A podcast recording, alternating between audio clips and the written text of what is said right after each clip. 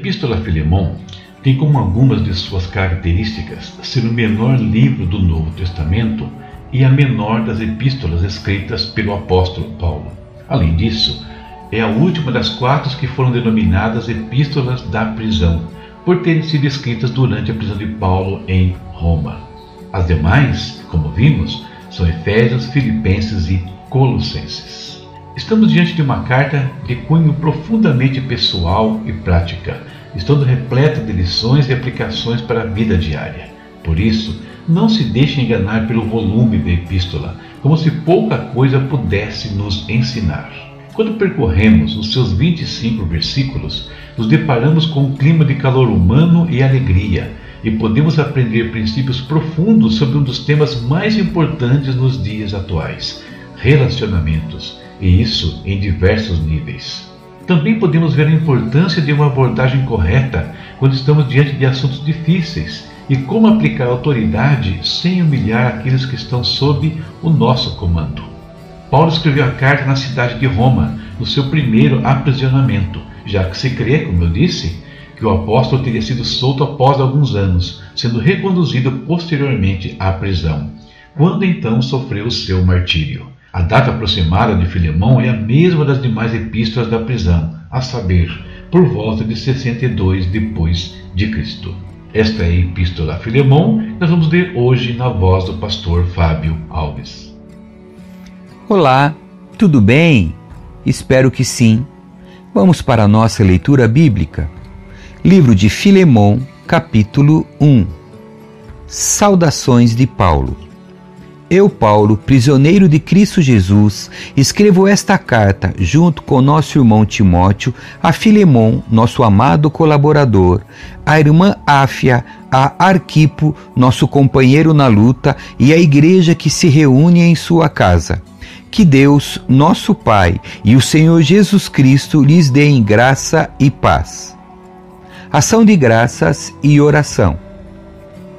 Sempre dou graças a meu Deus por você em minhas orações, pois ouço com frequência de sua fé no Senhor Jesus e de seu amor por todo o povo santo.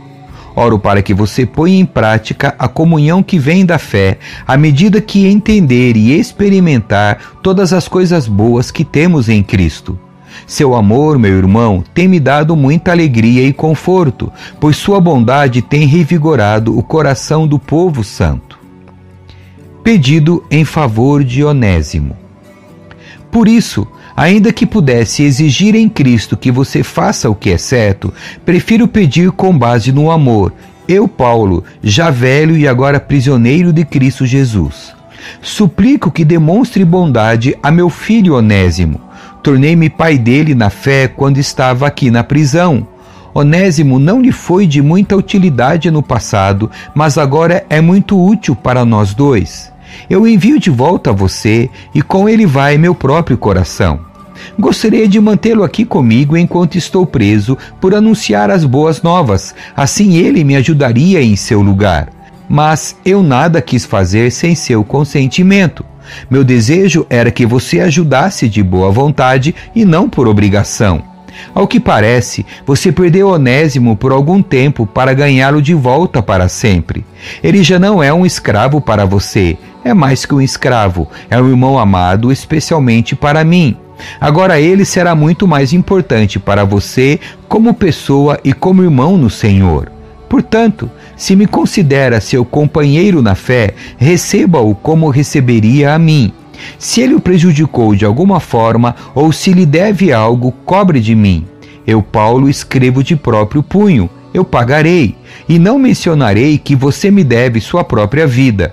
Sim, meu irmão, faça-me esta gentileza no Senhor, reanime meu coração em Cristo.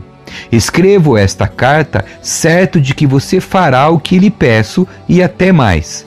Por favor, Prepare um quarto para mim, pois espero que minhas orações sejam respondidas e que eu possa voltar a visitá-lo em breve. Saudações finais. Epáfras, meu companheiro de prisão em Cristo Jesus, manda lembranças.